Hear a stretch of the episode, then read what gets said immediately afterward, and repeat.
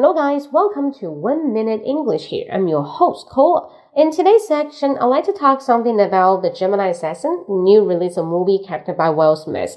That is a, such a wonderful movie than talking about if you want to be cloned or dislike to be cloned. Of course, I don't want it to be cloned. Because if you clone someone which is similarly look like the same uh, 20 years ago, it's, you'll feel really stunned, right? What do you want to say, what do you want to do, or you want to control yourself? It seems like it's very abnormal, it's inhumane. Um, cloning is like an inhumane method and to do something which is cultivating to a weapon. Yeah, weapon is okay. It can save a lot of emotional problem like a trauma, like and sacrificing himself cannot get a family reunion. Yes, I understand it, but we're human.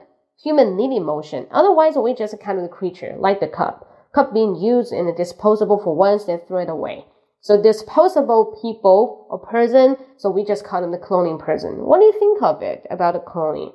Uh, give me some co- comment. I really want you to share the views with us and then let's talk about it. Alright? So hope you like it. If you do like my video, sorry, do my audio, don't forget to subscribe my WeChat account. That is 英语口语风暴,英语口语风暴. Hopefully you will like it. See you next time. Bye bye.